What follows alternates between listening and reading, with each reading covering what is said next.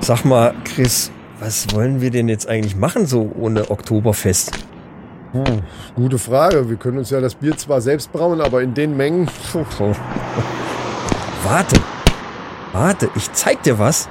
Komm mal mit. Okay, was denn? Ich habe eine Idee. Da ist es. Excalibur. Wow! Der 64er Trapper Biocaster ja. mit 10 Liter Tank, ja. Bluetooth, Dreifach-Einspritzung, Maischomatik und automatischem Läutern. Ja, den können wir uns doch sowieso nie leisten, das Ding. Und wenn wir zusammenlegen, hm. da, damit braut sich das Bier ja fast von alleine. Ja, das ist natürlich richtig. Und vor allen Dingen das, was übrig bleibt, das stellen wir dann einfach auf eBay Kleinanzeigen. Ja, das hat ja letztes Mal schon nicht so funktioniert. Glaubst du denn, dass da überhaupt irgendwas übrig bleibt?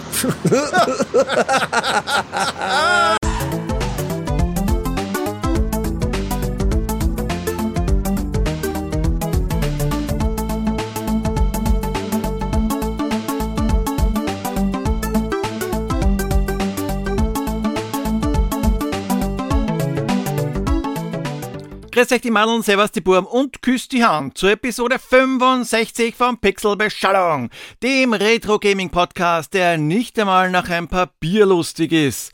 Das Intro, das haben zwei Konnoisseure des flüssigen Brotes gesprochen. Chris und Micha vom Podcast Die Männerrunde. Hört einmal rein, Links findet ihr in den Show Notes.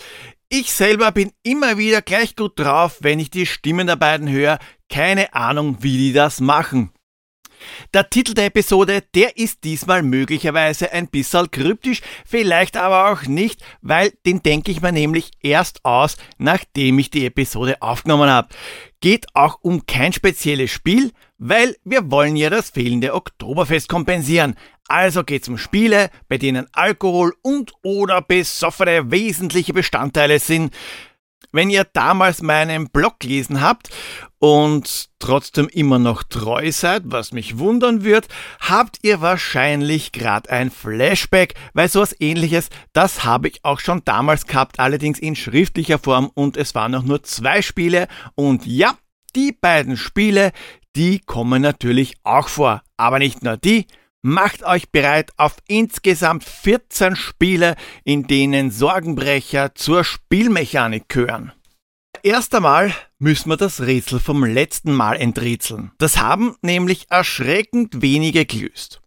Also, meine lieben Zuhörenden, welches Dreibein ist lang, rot und hat einen ein bisschen intelligenzfremden Freund? Natürlich Toe Jam. Von Toe Jam und Earl, da hat's zwei Teile am Mega Drive gegeben und weitere sind dann auf anderen Systemen gefolgt, inklusive einen Remake von Teil 1. Und was war bei Teil 1? Da sind die beiden auf der Erde abgestürzt und haben was finden müssen. Und zwar die Teile ihres Raumschiffes. Gewusst haben's Yesterplay, Oliko, Janko, Tobias und Christian. Ein Punkt für alle fünf Schauen wir mal, ob ihr das neue Rätsel auch lösen könnt. Weil auch diesmal gibt's natürlich wieder ein Rätsel. Schickt mir die Lösung per E-Mail oder als Direct Message per Twitter, Instagram oder Discord. Wenn ihr das erste Mal richtig liegt, dann kriegt ihr einen Punkt Schlüsselanhänger mit eurem Nick, Clubkarte und Diplom und danach trotzdem fleißig mitraten und Punkte sammeln, weil dann habt ihr die Chance auf eine der Pokale am Ende des Jahres. Den gibt's nämlich für die drei mit den meisten Punkten. So, gehen wir's an. Mit einem Kaffee bewaffnet stelle ich mich der Herausforderung. Ich habe mich in die tiefsten Tiefen des Internets begeben, tiefer als Social Media, tiefer als das Glas, in das wir schauen und möglicherweise sogar tiefer als das Niveau, das bei Pixelbeschallung sonst herrscht. Es ist jetzt nicht nur Scheiße, was ihr da ausgraben habt, keine Sorge, das ist jetzt nicht nur was für Trash-Spiele-Fans. Deswegen starten wir gleich einmal mit was Guten. Und zwar dem Klassiker Tepper von Midway aus 1983. Das hat's für so ungefähr alles gegeben. Unter anderem natürlich einmal der Arcade-Automat, dann der Atari 2600 und Atari ST, Apple II, MS-DOS, ZX Spectrum, BBC Micro, Amstrad CPC, C64 und ColecoVision. Bei Tepper, da schlüpft er in die Rolle eines Barkeepers, wobei die Bar ein bisschen eigenwillig designt ist. Wahrscheinlich kennt ihr das. In jeder Arbeitsstätte gibt es diese eine besondere Person, die immer auffällt. Und im 8-Bit-Architektenbüro war genau diese Person wahrscheinlich der Architekt, der die Bar von Tepper designt hat. In Tepper steht er nämlich nicht hinter der Bar wie sonst üblich, nein, die Tresen bilden vier horizontale Linien, die das durstige Volk entlang schlendert. Wir haben nämlich auch gleich vier Eingänge in der Bar, damit sie sich auszahlt und wir den großen Andrang meistern können. Soll ja keiner zu lang warten. Und der arme Tepper, der muss alle gleichzeitig bedienen und die Krüge im Schlund der Kunden platzieren. Also, ozapft ist und Profi-Barkeeper-like den Humpen zum Kunden schlittern lassen. Kommt uns aber wer zu nahe und hält den Corona-Abstand nicht ein, weil er schon zu lang auf sein Gesöff wartet, ist Sense. Und nicht nur dann, sondern auch, wenn wir ein Glas am Boden fallen lassen. Manche haben nämlich so einen Brand, dass sie das Bier regelrecht wegschnupfen und das leere Glas zurückgleiten lassen. Und da müssen wir das Ding natürlich auffangen. Interessant ist die Bonusrunde, weil das ist so eine Art Hütchenspiel, aber jetzt kein normales Hütchenspiel. Fünf Dosen stehen auf der Bar, aber dann geschieht das Unfassbare. Der superböse Bösewicht zeigt uns, wie diabolisch er ist. Er schüttelt vier Dosen und vertauscht die Positionen. Die Sau. Und Tepper, der muss jetzt die Dose erwischen, die kein Bierbukaki auslöst. Weil nur dann gibt's Bonuspunkte. Von Tepper hat es damals schon verschiedene Abwandlungen gegeben. Rootbeer Tepper zum Beispiel, um den Alkohol rauszunehmen, damit das Ganze ein bisschen kinderfreundlicher ist. Oder es ist zum Beispiel mit Mountain Dew, Pepsi oder Budweiser gebrandet worden. Was ja fast naheliegend ist. Die Ports auf Konsole und Heimcomputer, die können sich eigentlich alle sehen lassen. Teilweise sind aus den großen Maß Bier Kaffeetassen worden und bei vielen ist die Musik eher nervig als unterhaltsam. Dem Boden des Bierfasses. Den schlagt die ZX Spectrum Version aus. Komponiert ist dort die Musik mit einem Haufen Scherben und gespielt mit Opas Enddarm. Zumindest hört sie sich so an. Anzurechnen ist, dass es sogar am ZX Spectrum Ingame Musik gibt. Sie haben es zumindest probiert. Das hätten sie aber vielleicht eher sein lassen sollen. Achtung, wenn ihr die Kopfhörer gerade recht laut habt, wie ihr sicher eigentlich gehört, wenn man Pixelbeschallung hört, dann dreht jetzt vielleicht ein kleines bisschen leiser, weil hört euch das einmal an.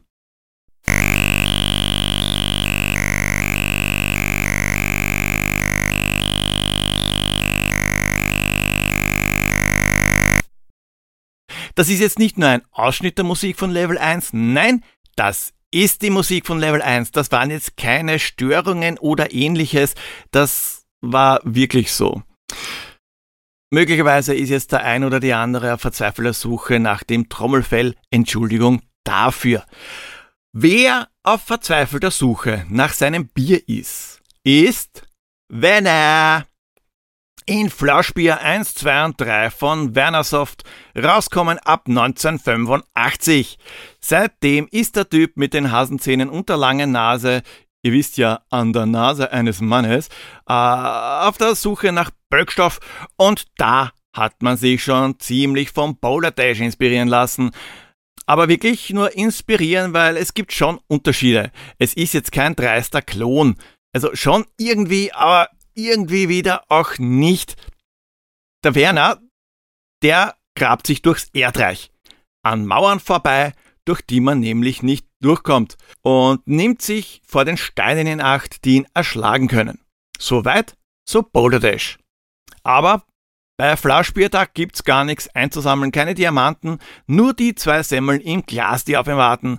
Und das ist auch gleich der Ausgang. Es gibt nur einen einzigen Gegnertypen, aber der ist dafür in sich, weil er meist in Rudeln vorkommt und schneller als Werner ist. Keine Kunst, nachdem sich der Werner offenbar nur vom Bier ernährt. Und zerstören kann man die Gegner auch nicht. Man kann denen nur ausweichen. Felsen drauffahren lassen, was gar nicht so einfach ist, weil man die Dinge nicht verschieben kann, bringt also gar nichts. Und dann ist ein verdammtes Level unfairer als das andere. Da hilft nur das Auswendiglernen. Und Glück. Kostprobe. Werner Flaschbier 3 gleich das allererste Level. Überlebenszeit circa eine halbe Sekunde, weil man muss halt wissen, dass man schon vor Levelstart nach rechts drücken soll, damit der Werner gleich nach rechts sprintet, um den Felsen auszuweichen. Ist jetzt nicht gerade mein Fall, aber ich kann nachvollziehen, wenn Leute aus nostalgisch-masochistischen Gründen Gefallen dran finden. In der C64er Wiki steht übrigens, dass Werner Flaschbier gar nichts mit der Comicfigur zu tun hat sondern das hat sich erst mit der Zeit ergeben. Der Hersteller der Flaschbierreihe heißt Werner, heißt es da weiter. Da schauen die Figuren also nur ganz zufällig aus wie die Comicfiguren? Ja sicher. Werner Soft dürft übrigens aus Achim und Ulrich Schulz bestehen bzw. bestanden haben. Da ist gar kein Werner dabei. Die C64er Wiki ist ziemlich fehlerbehaftet und jetzt nicht die beste Quelle. Wer hat eigentlich bei Flaschbier die ganzen Biere in der Gegend versteckt? Die werden ja da nicht hingeflogen sein, denke ich einmal. Wobei ich kenne da die ein oder andere levitierende Biersorte. Weiter geht's mit dem Oktoberfest Feeling Giver schlechthin. Ein Spiel mit der ausgeklügelsten Story ever.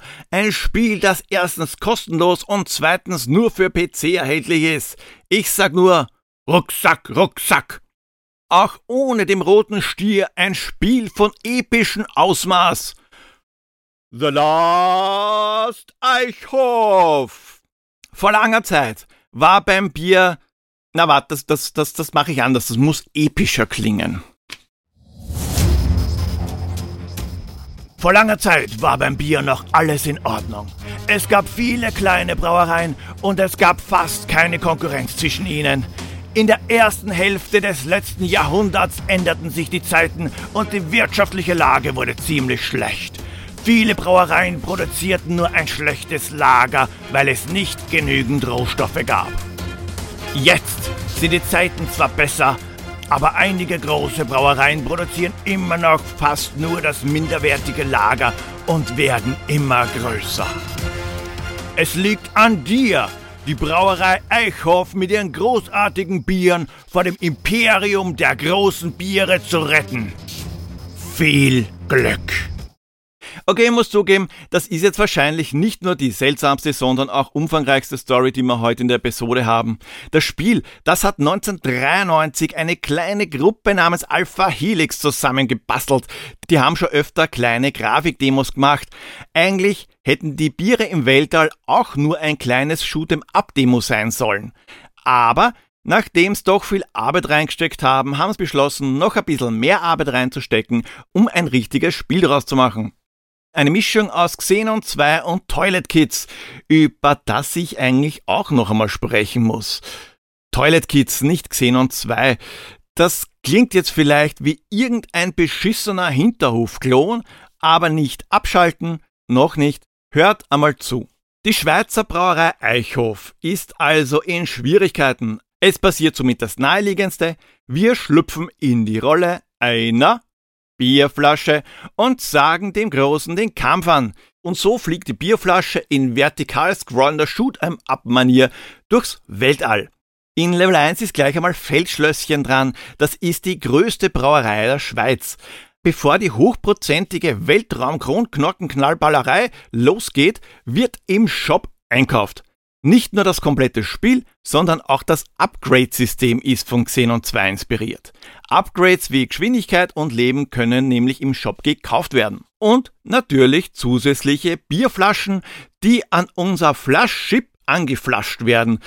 Das sind dann Zusatzwaffen wie der Y-Schuss, Homing-Korken, Schaumkronenkanonen, Waffen, die seitlich oder nach hinten schießen und die Xenon 2 kennen.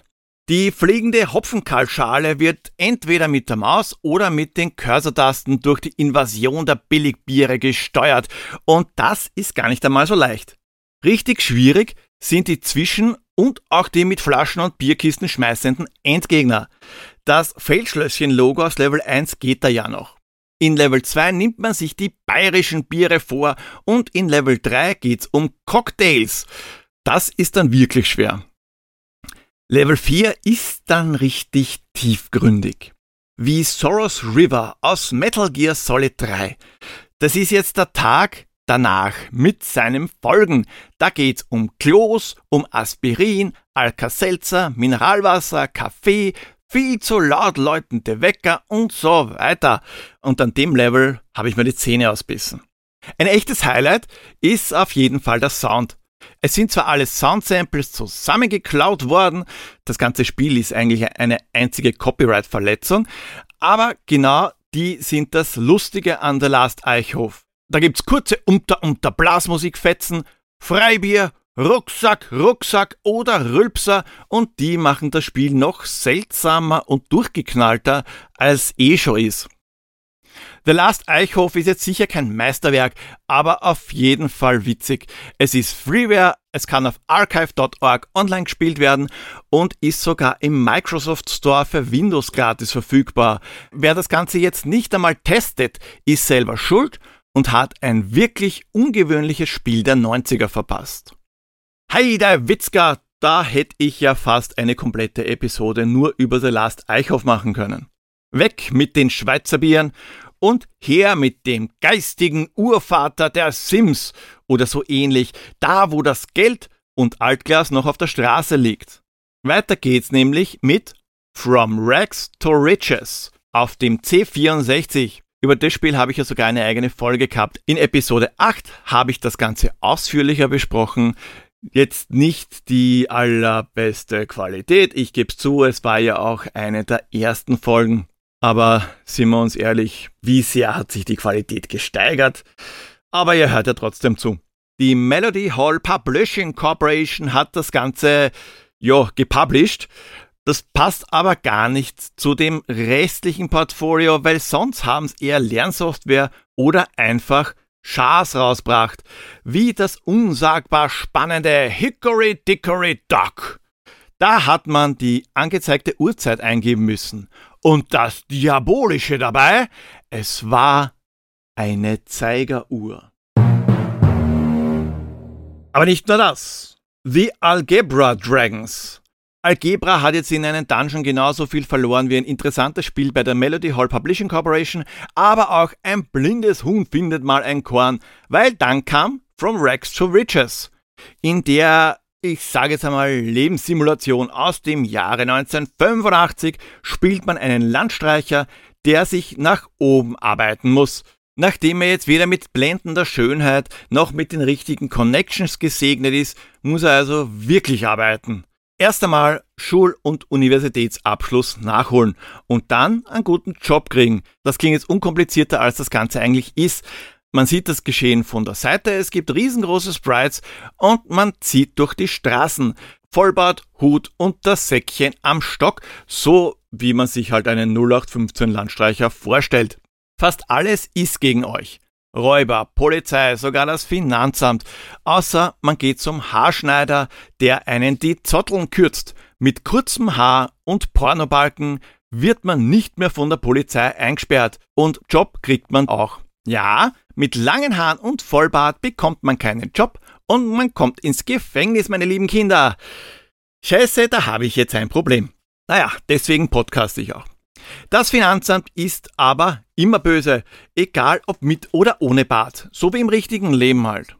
Also gleich einmal am Anfang fleißig Geld und Flaschen von der Straße sammeln und auf den Status achten, weil es gibt da mehrere Anzeigen. Da gibt's einmal den Bildungsstatus, Highschool und College, der füllt sich mit jedem Besuch der Bildungseinrichtungen. Rest Food zeigt an, wie hungrig ihr seid. Ist der Balken leer, seid ihr tot und ja, er muss jeden Tag essen. Und was das Ganze mit dem heutigen Thema zu tun hat? Manchmal ist halt nichts Essbares greifbar, weil Shops oder die Fressbude schon zu haben. Bei Rex to Riches gibt's nämlich einen Tag Nachzyklus. Und den Alkoholbalken. So, solange ihr einen Spiegel habt, geht ihr nicht drauf, auch wenn ihr eigentlich einfach hungern seid. Nur kriegt man so logischerweise keinen Job, außer vielleicht in irgendein Amt, aber das haben sie wohl vergessen einzubauen. Ein Spiel mit vielen Besonderheiten, fragwürdiger simulierter Rechtslage und hohem Schwierigkeitsgrad. Den richtigen Bob Keener, den habe ich übrigens bis heute nicht gefunden. Und wenn ihr nicht wisst, was die Suche nach Bob Keener mit dem ganzen Spiel zu tun hat, dann einmal ganz, ganz schnell Episode 8 nachhören. Ich weiß, ich weiß, heute ist alles irgendwie C64-lastig. Das nächste Spiel ist nämlich auch für den Brotkasten rauskommen. Das liegt unter anderem daran, dass mit dem Thema Alkohol später ein bisschen vorsichtiger umgangen worden ist und auf Konsolen hat es das sowieso so gut wie überhaupt nicht gegeben. Stairways aus 1985 von Thor Computer Software, die man gleich wieder vergessen kann, steht auf dem Plan. Ich spoiler mal, ihr müsst nicht nur Thor Computer Software vergessen. Stairway streicht es einfach. Hört gar nicht zu, es gibt vielleicht die nächsten zwei Minuten. Ihr könnt's nicht sagen, ich habe euch nicht gewarnt. Ihr seid einmal in einer Bar und müsst die sieben Teile des Amuletts von Wonga sammeln. Nicht Wanker, Wonga. Wonga ist ein Wellensittich. Das ist eine Art Jump'n'Run, bei dem ihr auch auf den Bedarf eures Körpers schauen müsst. Da gibt's einmal Hunger, unglaublich, wie schnell der Typ hungrig wird und was der zu essen braucht. Vielleicht hat er einen Wurm oder ist zuckerkrank oder high oder so. Naja, Halluzinationen hat er zumindest. Riesenfußstampfer. Wie bei Thing on a Spring, die schwirren nämlich herum und die kann man abschießen. Aber das wird immer schwieriger, je nüchterner unser Held wird. Gott sei Dank sind wir ja in einer Bar, an der wir uns weiter ansaufen können. Am Boden liegen auch massenhaft Cocktails. Die sind jetzt aber nicht da, damit ihr die einfach wegzwitschert, die gehören nämlich wem. Ihr müsst drüber springen. Weil wenn ihr ein Glas umstößt, kommt der große graue Rausschmeißer und befördert euch mit einem Arschtritt ins Jenseits. Ein recht komisches Spiel. Das Tape, das gibt's ganz billig. Wenn's jemand unbedingt haben wollen würde, kann man sich's leisten. Aber wer will das schon? Ich weiß, das war jetzt eine ziemlich kurze Erklärung, aber zu dem Spiel gibt's echt nicht mehr zu sagen. Was auch schnell abkandelt und nicht unbedingt besser ist, ist Beer Belly Birds Brew Biz. Programmiert von Frank Cohn.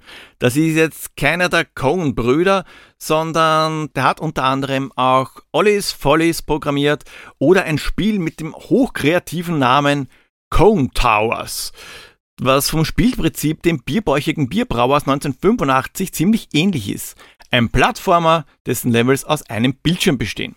32 fast action packed screens of exciting fun and Bird wanders through the brewing factory, steht da auf der Kassettenhülle. Was für eine Scheiße. Da ist weder irgendwas exciting dran und schon gar nicht fun.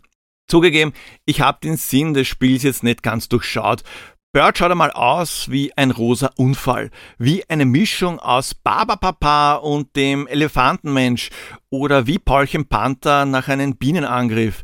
Irgendwie komisch. Am Anfang kann man sich aussuchen, ob man die Production, Control oder Shipping Levels spielen will. Die Reihenfolge, die ist ziemlich wurscht, weil die ordnungsgemäße Bierproduktion, die ist nämlich nicht Ziel des Spiels. Die drei Level Packs, die unterscheiden sich teilweise durch die Hindernisse. In Shipping gibt's Fässer und Rollwagen, die herumrollen. Und in der Production, da hat's Bird mit der Brauereianlage zu tun. Irgendwas kommt aus den zahlreichen Gittern raus. Ich glaube, das soll Dampf sein. Das schaut aber eher nach Tentakeln aus. Und die, die sollte man natürlich nicht berühren. Weil Tentakel wollen nur eines, Liebe machen. Da habe ich genug Dokus drüber gesehen. Wurscht ob Dampf oder Tentakel, das Ding kostet auf alle Fälle ein Leben. Und neben den Hindernissen der riesigen, gemeingefährlichen Anlage, da kommt auch noch ab und zu eine Art Schildkröte mit rosa Hose auf zwei Beinen reinspaziert. Die sollte man abschießen. Ist notwendig, weil das Teil, das hat's auf den Bierbrauer abgesehen und kann auch schießen. Okay, der Korrektheit halber, das sollen Zombies sein. Zombies mit Pistolen. Ja. Die wollen sich sicher unseren Gerstensaft hinter die Binde kippen und wir haben was dagegen. Die Schweine. Also schnell die Armee der Drinking Dead beseitigen und Schlüssel einsammeln. Sobald ihr nämlich den Schlüssel gegrapscht hat, geht's zum Exit. Warum wir das Ganze machen, ist genauso mysteriös wie die Tatsache, dass Bird in seiner eigenen Anlage die Schlüssel verstreut hat. Hat man die Nerven und Geduld dazu, warten insgesamt die 32 exciting Levels, die alle miteinander wirklich schwer sind. Gott sei Dank hat es das Spiel nur für C64 und die Atari 8-Bit-Computer gegeben. Ein Spiel, das nicht einmal besoffen Spaß macht. Weg damit! Eigentlich sollte man nicht zahlen, um das zu besitzen, sondern man sollte zahlen, um es loswerden zu dürfen. Das ist sicher so eine Art Rotz, die verflucht ist und die man einfach nicht aus seinem Besitz kriegt, wie in einem Horrorfilm. Wenn du es wegwirfst, kommt es irgendwie zurück und liegt dann auf deinen Kopfkissen oder so. Nach dem exciting Brauereispiel lockern wir mal das Ganze mit einem Managementspiel auf. Maxis Revenge. Der Ganove treibt seit 1986 am Sinclair ZX Spectrum, Amstrad CPC und C64 sein Unwesen. Melbourne House bzw. Beam Software waren dafür verantwortlich. Die sind die gleichen, die Samurai Warrior The Battles of Usagi Yojimbo aus Episode 53 gemacht haben. Oder Bob Rumble. Frisch aus dem Gefängnis geht's ans Geld verdienen und was kann ein frisch rehabilitierter Ganove am besten? Ganovensachen. Im Zeitalter der Prohibition ist Alkohol eine feine Einnahmequelle, wenn man einen hat also wird fleißig geschmuggelt. Größtenteils besteht das Spiel aus einer Konversation mit den Assistenten und Entscheidungsmöglichkeiten. Da wird die Anzahl der Handlanger festgelegt oder wie viel Boosten geschmuggelt werden soll. Und natürlich muss die korrupte Polizei bestochen werden. Gehört sich so. Ein bisschen später wird dann ganz grob auch die eigene Bar gemanagt. Maxis Revenge hat zwei Besonderheiten. Erstens einmal gibt's Schusswechsel mit der Rever zu viel Buß. Erstens einmal gibt's Schusswechsel mit der Rivalität. Alter. Erstmal gibt's Schusswechsel mit der Rivalität. Erst einmal gibt Schusswechsel mit der gegnerischen Gang. Da wird aus dem Fadengetippe gleich einmal ein Actionspiel. In der Actionsequenz liefert man sich ein kleines Schussgefecht. Vier Schuss haltet der Maxi aus.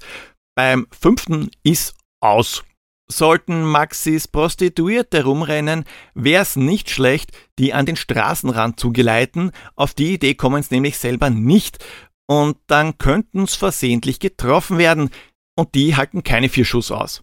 Das führt zu deren Instant-Tod und wir sind dann beliebt wie ein Flitzer im Gottesdienst.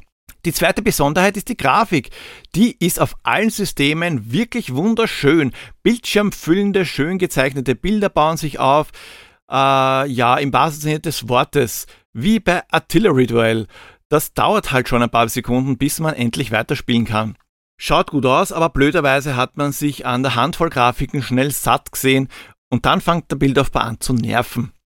Aber jetzt ist der Alt legal und deshalb hat Mr. Wino am C64 ZX Spectrum und ans am bla bla bla bla bla. Danke Mr. Wino am C64, ZX Spectrum und Amstrad CPC einen recht großen Vorrat davon und einen riesigen Weinkeller, also einen riesigen Weinkeller des Grauens. 1988 hat Probe das entwickelt.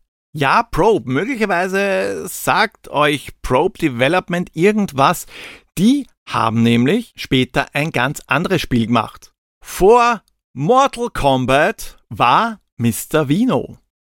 Mr. Wino ist ein Plattformer, den man jetzt noch am ersten mit Monty on the Run vergleichen kann, nur mit größeren Sprites.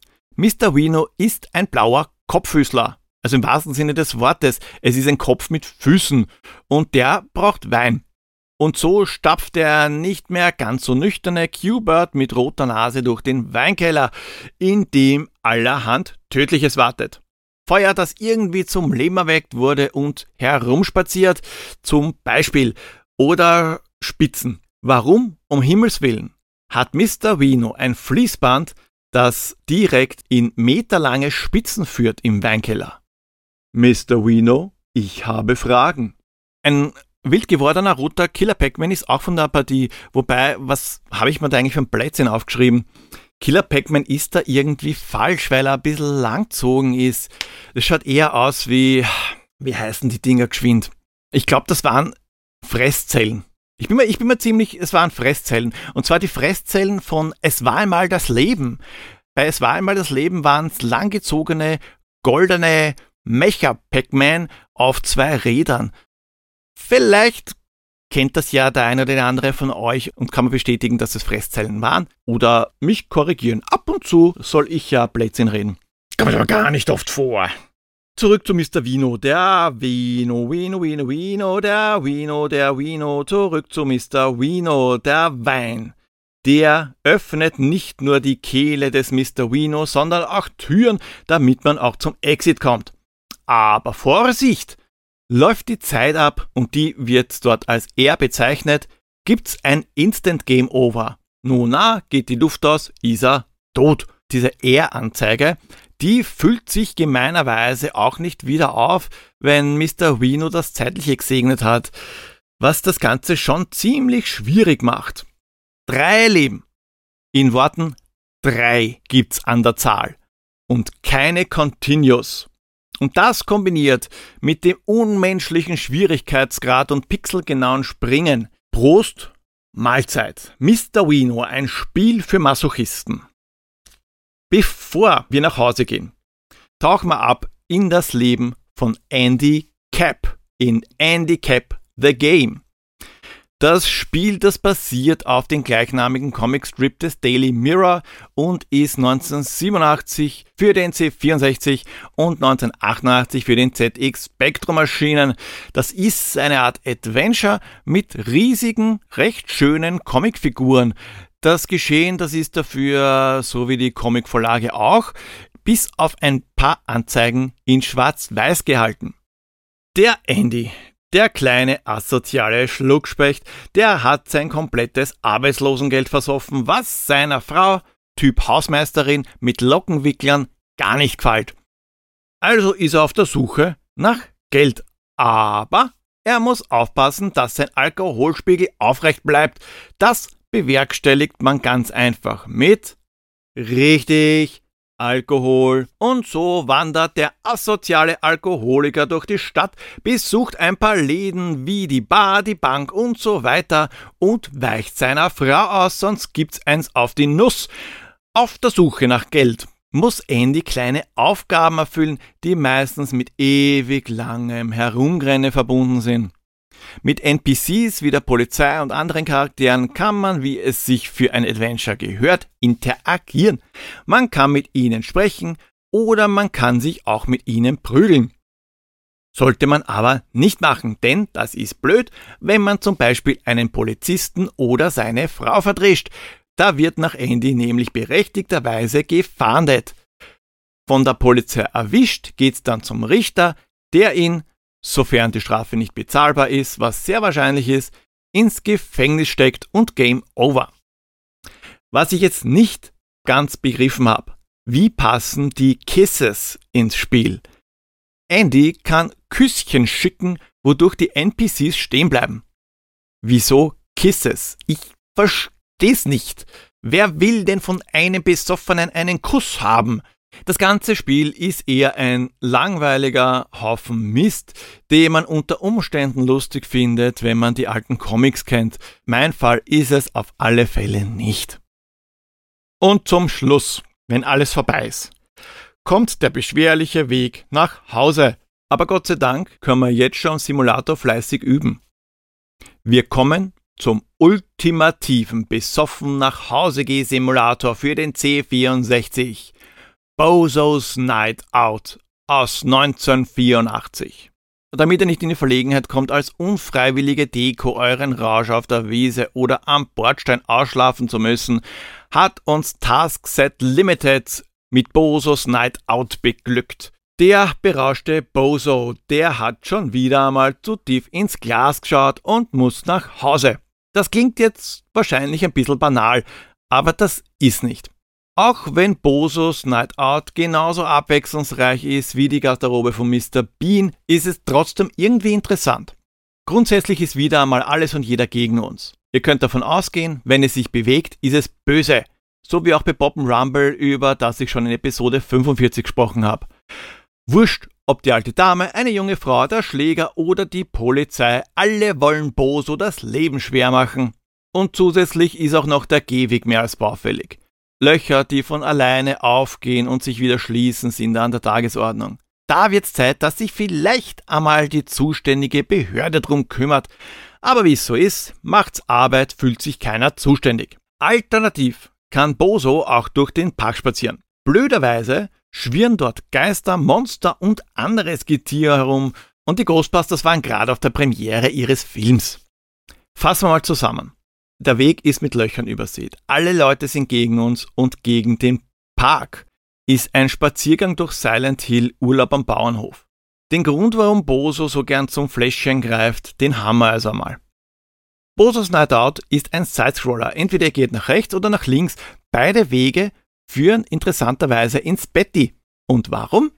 Na, weil die Erde rund ist natürlich. Die Level sind immer gleich lang und neue Gegnertypen erwartet man beinahe vergebens. Bis auf den rosa Elefanten. Ja, später kommen auch rosa Elefanten ins Spiel. Und die, die sieht nur der Boso. Und deshalb machen sie ihm auch gar nichts. Die sind ja nur Einbildung. Das Einzige, was sich bei den Gegnern ab und zu ändert, ist das Bewegungsmuster. Aber für den eigentlichen Anstieg des Schwierigkeitsgrads, für den sorgt der Boso schon selber. Wenn man jede Nacht in Gibbos Joint verbringt, hat man einen Dauerspiegel. Und der, der senkt sich interessanterweise gar nicht, wenn Boso seinen Rausch ausschlaft. Keine Ahnung, was für ein Teufelszeug der trinkt. Die Bar, die ist übrigens nach dem Entwickler Tony Gibson benannt. Mit steigendem, ich nenn's einmal Erfolg, wird der Heimweg des Promille-Piraten schwieriger. Erst fällt's Boso immer schwerer, grad zu laufen, Später stolpert er auch noch immer wieder ein paar Schritte zurück, was die Steuerung zu einem Erlebnis macht. Wenn Boso im Home Sweet Home ist, werden fünf Pint zu seinem Alkoholspiegel dazugezählt. Ja, bei Boso ist das so Benjamin Button umgekehrte Biologiemäßig. Der schlaft seinen Rausch nicht aus. Nein, er schläft sich den Rausch an. Wenn er in ein Hindernis rennt, wurscht ob Loch oder Person, kostet das zwischen einen und fünf Pint. Leben im klassischen Sinn gibt es also keine, weil man die Pint ja immer auffüllen kann, sofern man den Level schafft. Sind alle Pint weg, geschieht das Unfassbare. Boso ist nüchtern. Und das geht gar nicht. Ganz nach dem Motto, du bist nicht du, wenn du nüchtern bist, ist das Spiel dann nämlich aus. Oder wenn ihr 60 Pint habt, dann habt ihr das Spiel durchgespielt und es wird beim Good Ending der Rotten Liver Award im Krankenhaus verliehen. Fun Fact: Eigentlich trinkt der Boso gar kein Bier. Das ist durch Selbstzensur wegzensiert worden. In Wobble Juice haben sie das Gesöff umbenannt, damit es keine Schwierigkeiten gibt. Und es war geplant, dass Boso auch ab und zu seine Blase entleeren muss, aber das ist wieder verworfen worden. Apropos Blase entleeren, da muss ich doch gleich an den Opa Pierre denken. Hey Opa, Zeit fürs Rätsel! Hey, ich hab nicht eine Blase wie ein Hase, nur die Urinproduktion einer Großbrauerei. Glaubt mir, ich trink gar nicht viel und heute suche ich ein Spiel, das ist, ich habe es ja versprochen, auf Heimcomputern rumgekrochen. Des Entwicklers dreisilbig Namen können viele gar nicht sagen. Die Aussprache, sie ähnelt sehr ne Möbelstück vom Haus Ikea. Raketenbomben und Torpedo sind nützlich und auch gut fürs Ego, doch nicht für die BPJM. Die dachte, sind die denn plemplem und haben ganz schnell ungeniert das Spiel in Deutschland indiziert. Die Handlung ist gar keine nette, die Steuerung ne Schlaftablette, die Grafik karg und gar nicht fette und bei der Landung jede Wette endest du im Krankenbette. Das Spiel ist gar nicht mal so leicht, Leben um Leben schnell verstreicht, drum tipp ich ein und hold my beer, jetzt komm ich, Colin was here. So, Das war's. Viel Spaß beim Lösen und Prost! Danke, lieber Opa. Na, welches Spiel wird denn gesucht und was hat das mit Colin Farrell zu tun? Ich habe aber noch was für euch. Es ist noch lang nicht aus. Ich habe da noch Seiten vor mir. Es gibt nämlich noch vier Honorable blablabla. Heute habe ich's. Warum schreibe ich mir solche Worte auf? Vier Erwähnungen habe ich noch. Und zwar einmal Blood and Guts von American Action AB. Seit 1987 kann man die barbarische Version der Summer Games spielen mit vom Turm auf dem Boden einen Bauchfleck machen, dem lustigen Stein den Berg raufrollen, dem familienfreundlichen Steine auf Leute am Pranger werfen, dem heiteren Katzen schleudern und zum Schluss muss man per Feuerknopf die Guillotine auslösen, um den Verlierer köpfen zu können, sofern man nicht selbst mit dem Kopf drinsteckt. Ist alles dabei. Und erwähnen tue ich's, weil bei Blood and Guts eine der Barbarenspiele Bierwetttrinken ist. Jeder hat einen Humpen in der Hand und der, der ihn am schnellsten leert, hat gewonnen. Aber die Kehle ja nicht zu voll füllen. Das wird mittels einer Art Schädelquerschnitt anzeigt. Ein in gleichem Maße seltsames wie fragwürdiges Spiel. Deswegen kommen wir zu was Netteren. Und zwar zu einem Hasen. Bei Who Framed Roger Rabbit fragt man uns nicht nur, wer den Roger geframed hat, sondern da gibt's auch ein paar Aufgaben zu lösen. Das Spiel aus 1988 für den Amiga C64, Atari ST, Apple II und MS-DOS ist da schon ein bisschen freundlicher als Blood and Guts. Wobei sich aber der Schwierigkeitsgrad gewaschen hat. Also wirklich. Damals habe ich mit Ach und Krach gerade mal die Autofahrt geschafft, um in Level 2 zu kommen und weiter aber auch nicht. Aber genau um diesen Level geht's. Mit dem Level hat's Roger in die Episode geschafft. Da läuft er nämlich unstoppable um die Tische im Lokal. Es müssen alle Karten aufgesammelt werden. Drei pro Tisch. Nur blöd, dass die Pinguin-Kellner immer nachlegen. Deswegen muss man relativ schnell sein. Mit dem Feuerknopf wird eingesammelt, was gerade neben Roger liegt. Entweder eine Karte oder ein Glas Whisky. Auf jedem Tisch steht eins, warum auch immer, nachdem die Tische nicht besetzt sind. Und wir alle wissen ja, was mit Roger passiert, wenn er Whisky trinkt. Ein bisschen gemütlicher geht's bei Lazy Jones zu. Lazy Jones ist im Grunde genommen nichts anderes als eine Minispielsammlung aus 1984 für den C64, ZX Spectrum, MSX, den Kleincomputer KC85 und den Tatung Einstein. Nicht Tantrum, Tatung von Terminal Software bzw. David Whittaker. Ja, den Musiker David Whittaker. Es hat sogar eins der Stücke, die er für Lazy Jones komponiert hat, nämlich den Subtune 21. Das ist der Track zum Stardust Minispiel. Der hat sogar geschafft, dass er später, also viel, viel später, nämlich 1999, von Zombie Nation gecovert worden ist. Der Zombie Nation Track heißt Kernkraft 400. Kann gut sein, dass euch zwar der Name nichts sagt, ihr den Track aber trotzdem kennt. Lazy Jones ist Hausmeister in einem Hotel, aber der hat überhaupt keinen Bock.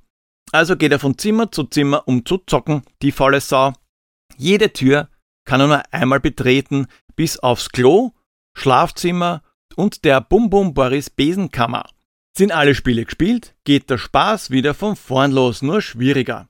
Die Minispiele, die sind wirklich Minispiele. Vor allem, weil sie nicht Vollbild sind, sondern auf eurem Bildschirm Lazy Jones zu sehen ist, wie er vor einem riesigen Fernseher steht. Die Spiele, die sind auch nur am Bildschirm groß und wirklich einfach gehalten. Da kann man aber trotzdem erkennen, um was für einen Klon es sich handeln soll. Heroes, Space Invaders, Defender und so weiter. Wenn man gerade am Weg zur nächsten digitalen Befriedigung ist, muss der faule Hausmeister am Flur aber aufpassen, dass ihn weder der Hotelmanager ganz oben, der Wäschewagen in der Mitte oder der Geist des Vorbesitzers ganz unten erwischt. Drei Etagen gibt's nämlich. Der einzige Weg, ein Leben zu verlieren. Neben den 14 Minispielen gibt's in Larry Jones Larry Jones. Neben den 14 Minispielen gibt's in Lazy Jones auch eine Bar. Eine unnatürlich lange Bar. hinter der ein Barkeeper hin und her slidet. Der slidet so unaufhörlich, dass sogar Jerry O'Connell vor Neid erblassen wird. Wenn ihr vor einem Drink steht und Feuer drückt und der Barkeeper auch noch da ist, gibt's Punkte. Der einzige weitere Kunde, der herumrennt, ist stockbesoffen und läuft pausenlos von links nach rechts und rechts nach links und will uns vom Saufen abhalten, indem uns wegrempelt. Aber über den kann man Gott sei Dank recht einfach springen. Und zu guter Letzt, ich verspreche es, es ist wirklich das letzte Spiel. Geht's, naja, eigentlich für Pixelbeschallungsverhältnisse in die ferne Zukunft, ins Jahr 1997. Und zwar spielen wir da einen Ego-Shooter. Redneck Rampage von Interplay. Ein Shooter, der irgendwann einmal eine eigene Episode kriegt. Auf alle Fälle. Da gibt's Alkohol als Power-Up. In Redneck Rampage, da haben Außerirdische einfach so unser Lieblingsschwein entführt und unsere Nachbarn geklont. Und die Klonarmee, die stellt sich uns jetzt mit Waffen in den Weg. Unter anderem stellt Alkohol Energie wieder her. Aber neben den normalen Anzeigen wie Schuss, Energie und so weiter gibt's noch das Alkohol- und Gattenmeter. Wenn man zu viel frisst, steigt das Gattenmeter und ist der Wert zu hoch, da fängt der Charakter an, permanent herumzufurzen und wenn man permanent schaselt, alarmiert das die Gegner in der Umgebung. Ist das Alkoholmeter aufgrund zu exzessiven Alkoholkonsums zu hoch, da fällt einem das Gen schwer. Und zusätzlich gibt's Moonshine. Moonshine gibt Leonard, so heißt der Redneck, einen Adrenalin-Boost. Bei Redneck Rampage sind mir besonders die Latex-Dominas mit ihren Schnellfeuergewehrbusen in Erinnerung blieben. Diesen Maschinengewehr-BH, den kann sich Lennart nämlich auch anlegen, was aus der Ego-Perspektive interessant ausschaut. Bei Interplay, da hat man auch noch mehrere Add-ons kaufen können, unter anderem das Kass-Paket, das die eh schon derbe Sprache um noch schmutzigere Worte erweitert hat. Das hat einen geschlagenen Dollar kostet, was nur eigentlich eine Form des Altersnachweises war, weil man mit Kreditkarte zahlen hat müssen. Redneck Rampage ist 1997 in Deutschland indiziert worden und deshalb soll es Ende September 2022, also in ziemlich genau einem Jahr, von dort automatisch verschwinden. So, liebe Leute, auf alle Fälle war das jetzt der Alkoholspielemarathon. Manche Spiele sind richtig gut, wie Rex to Riches, Tapper oder The Last Eichhof. Teilweise ist aber auch unglaublicher Scheiß dabei, wie die Sache mit dem bierbrauenden Bierbauch. Die Titel, die sind dann in Maßen okay, aber man soll's nicht übertreiben, so wie beim Alkohol. Ein Special jagt übrigens fast das nächste. Das war jetzt Episode 65. Das nächste kommt zu Episode 69. Bald ist soweit, das Larry Special kommt. Mit Special Introsprecher. Olli Polly hat übrigens gemeint, dass vielleicht ein Gewinnspiel nicht schlecht wäre. Ich hab schon lang nichts mehr verlost. Also gut, ich habe hier einen 20 Euro Steam-Gutschein. Also nicht irgendein Klumpert, nicht irgendein Spiel, das eh keiner haben will vom Humble Bundle. Nein, es gibt einen 20 Euro Steam-Gutschein. Wenn ihr den haben wollt, dann müsst ihr mitmachen. Die letzten Verlosungen, die waren alle fast ausschließlich in den sozialen Medien und das ist natürlich für manche dezent blöd. Deswegen weite ich das Ganze aus. Ich mache es im Podcast publik und ihr könnt per E-Mail teilnehmen. Und wie geht das? Ganz einfach. Zum Teilnehmen schreibt mir eine Mail. Wenn ihr nicht seid, schreibt ihr mir vielleicht noch rein, wann und wo ihr Pixelbeschallung meistens hört. Wichtig ist, dass ihr vielleicht auch dazu schreibt sowas wie ich will mitmachen, weil ich kriege doch einige Mails und davon macht natürlich nicht jeder automatisch mit. Also schreibt irgendwo dazu, ja, bitte mich auf die Liste setzen oder irgend sowas in der Art. Für die sozialen Medien wird es wahrscheinlich ein bisschen anders ablaufen. Da gibt es einen Beitrag, den man teilen kann. Aber keine Sorge, es ist für jeden gleich fair, denn jeder kann nur einmal mitmachen. Eine doppelte Teilnahme durch zwei E-Mails, haha, oder durch E-Mail und Twitter zum Beispiel ist nicht möglich. Egal, wie oft ihr teilt, wie oft ihr mitmacht. Es ist ein einziges Los. Einsendeschluss ist der 10. Oktober 2021 um 23.59 Uhr. Der Gewinner wird unter allen Teilnehmenden aller Kommunikationswege per Zufall gezogen. Keine Sorge, erfahrungsgemäß sind das nicht allzu viele, ihr habt gute Gewinnchancen. Teilnahmebedingungen findet ihr auf pixelbeschallung.at. Den Link, den gibt's in den Show Notes. Wisst ihr vielleicht, welches Spiel Pierre sucht? Dann schreibt mir euren Tipp per E-Mail oder Social Media. Wenn ihr wollt, dass ich mir ein bestimmtes Spiel vornehme, dann lasst es mich wissen. Ich bin für Vorschläge offen und auch wenn ihr eine Idee für ein Intro habt, da könnt ihr Pixelbeschallung mitgestalten. Folgt mir auf Twitter at pixelpoldi, Instagram at pixelbeschallung oder schaut bei www.pixelbeschallung.at vorbei. Den Discord, den gibt's immer noch, keine Ahnung wie lang, weil so überrannt ist er nicht. Aber eine Bewertung auf iTunes, über die würde ich mich freuen. Eine Bewertung auf iTunes, die geht schnell, die kostet euch nichts und hilft mir irrsinnig weiter. Ansonsten, wir hören uns beim nächsten Mal, da geht es wahrscheinlich um das super tolle, überhaupt nicht schwere Spiel Block. Und nicht vergessen, Pixelbeschallung verursacht keine bleibenden Schäden, der rosa Elefant hat gesagt, das ist Blödsinn. Baba!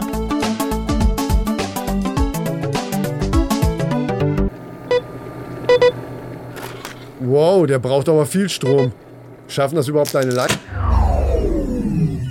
Ach du Scheiße.